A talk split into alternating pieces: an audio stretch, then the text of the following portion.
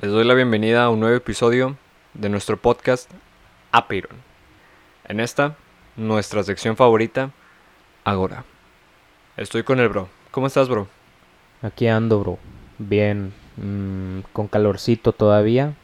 Pero... mm, tengo ganas de un poco de bombeo. Mm, Pero bombeo cardio. Porque Mm. hace mucho que no lo hago. ¿Hoy saliste, no? Simón, pero me empezó a doler el estómago. Cierto. Yo también quiero salir a correr. Mm. Un poquillo. O sea, quiero sudar. Sí, Pero haciendo algo. No estando sentado. Claro, porque últimamente nuestra querida Regiolandia ha hecho mucho calor. Por Mm, últimamente me refiero a hoy. ey, ayer estaba más calmado. Estaba bien. Eh, estaba Normal. Normal, ey. Pero bueno, ¿tú cómo estás, bro? Bien. Mm, Gracias, bro. Con ganas de bombear. mm, Bueno, cardio. ey. Y quiero jugar Fuchibol. mm, Pero aún no es el momento. claro, Pero soon. vale. Gracias a todos aquellos que se han quedado hasta este momento. Ahora sí vamos a comenzar con la decimocuarta idea de Aristóteles.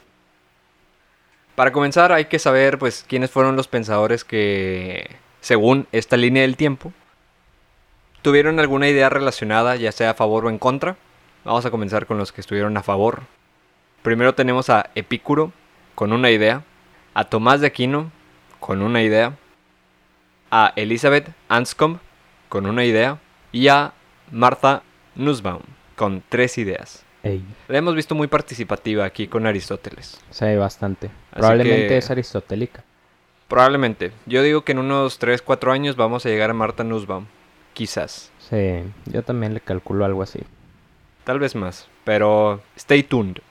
Ey, Personajes pensadores que estuvieron en contra de esta decimocuarta idea según esta línea del tiempo de Aristóteles. Primero a Plato, a don Platón con una idea, a San Agustín con una idea, a Albert Camus con una idea y Robert Nozick con una idea también. Así que ha habido mucha participación, más bien hubo o ha habido, porque Marta Nussbaum sigue viva. Pero pues aquí les va esta idea, que a mi parecer es muy interesante, e insightful. O sea, está chida pues. ey. Para los que no entendieron el inglés. Ey, pero pues oigan, se les recomienda su aprendizaje. Ey, La decimocuarta idea de Aristóteles, según esta línea del tiempo, hasta este momento, dice algo así. Lo que queremos es una vida plena y feliz. No hay más. Ese no hay más lo agregué yo. ey, Muy interesante. bastante. ¿Tienes algún comentario, bro? Mm, pues, ¿qué sería una vida plena? Para empezar. Sí, o sea, mira, vamos a consultar el significado de pleno o plena en la RAE. Y luego en la DLE de la RAE. Vale. Según el Diccionario de la Lengua Española que proporciona la Real Academia Española de la Lengua Española, define pleno, plena, como completo, lleno. Por otro lado, que ocupa la parte central o más intensa de un tiempo, un lugar, un proceso, etc. Por ejemplo, la bala le hirió en pleno pecho. Mm, Por otro lado, reunión o junta general de una corporación o de una cámara legislativa. Por otro lado, en los juegos de azar, acierto de todos los resultados. Completo o lleno. Ok. Es que también podría ser la segunda, que ocupa la parte central o más intensa de un tiempo, un lugar, un proceso. Pero mm, mejor completo o lleno. Ok. Tal como lo define, tal como lo define la- el diccionario de la lengua española, como completo o lleno en inglés el término pleno, y al menos aquí en esta idea, es full, Mm. que pues se traduciría literalmente como completo O lleno. o lleno. ¿Qué conformaría una vida plena, una vida llena, una vida completa? Creo que es un tema complejo para diálogos. Mm, Pero pues ya estamos aquí.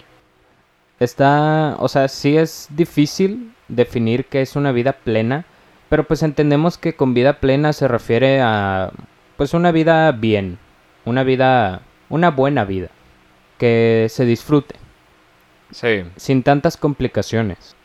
Y, pues mira, que venga alguien a decirme qué quiero, Mm. pues ahí vemos. Que venga Aristóteles a decirme que lo que quiero es una vida plena y feliz, pues le digo ahí vemos, pero pues tal vez sí. Tal vez sí quiero una vida plena y feliz. Ey. Para mí, al menos, una vida plena también conlleva momentos difíciles. Sí. Retos. Claro, porque esos retos, de esos retos se puede adquirir cierta experiencia. Ey. la cual puede servirme o no después, pero me sirve de algo. Para la anécdota, ahí está. Ey, ¿qué opinas tú de esta idea, bro? Sí, es que no dice casi todos. No, ni dice todos, solo dice lo que queremos. Mm. ¿Quiénes? ¿Quién sabe? ¿Y qué dice en inglés, bro? ¿We all? What we want. Mm. Es un nosotros. Sí, ¿Quiénes son nosotros, bro? Aristóteles, ¿quién más? los aristotélicos, ¿Los griegos? los del liceo, Creo que sin esto definido, pues puede ser tanto cierto como falso. claro. Aparte queda sujeto a la interpretación. Nosotros todos, nosotros los filósofos, Mm. Nosotros los que deseamos o queremos una vida plena y feliz. yo creo que eso sí. Por cierto. Claro. Pero pues muy interesante la idea. Mm, creo que Schopenhauer estaría de acuerdo. Mm. Pero pues él dice que vivimos en el peor de los mundos posibles. Entonces, pues ahí vemos. Vale. ¿Algo más que comentar, bro? Piensen qué quieren. ¿Y por qué quieren lo que quieren? Mm, está bien. Piensen lo que dijo el bro.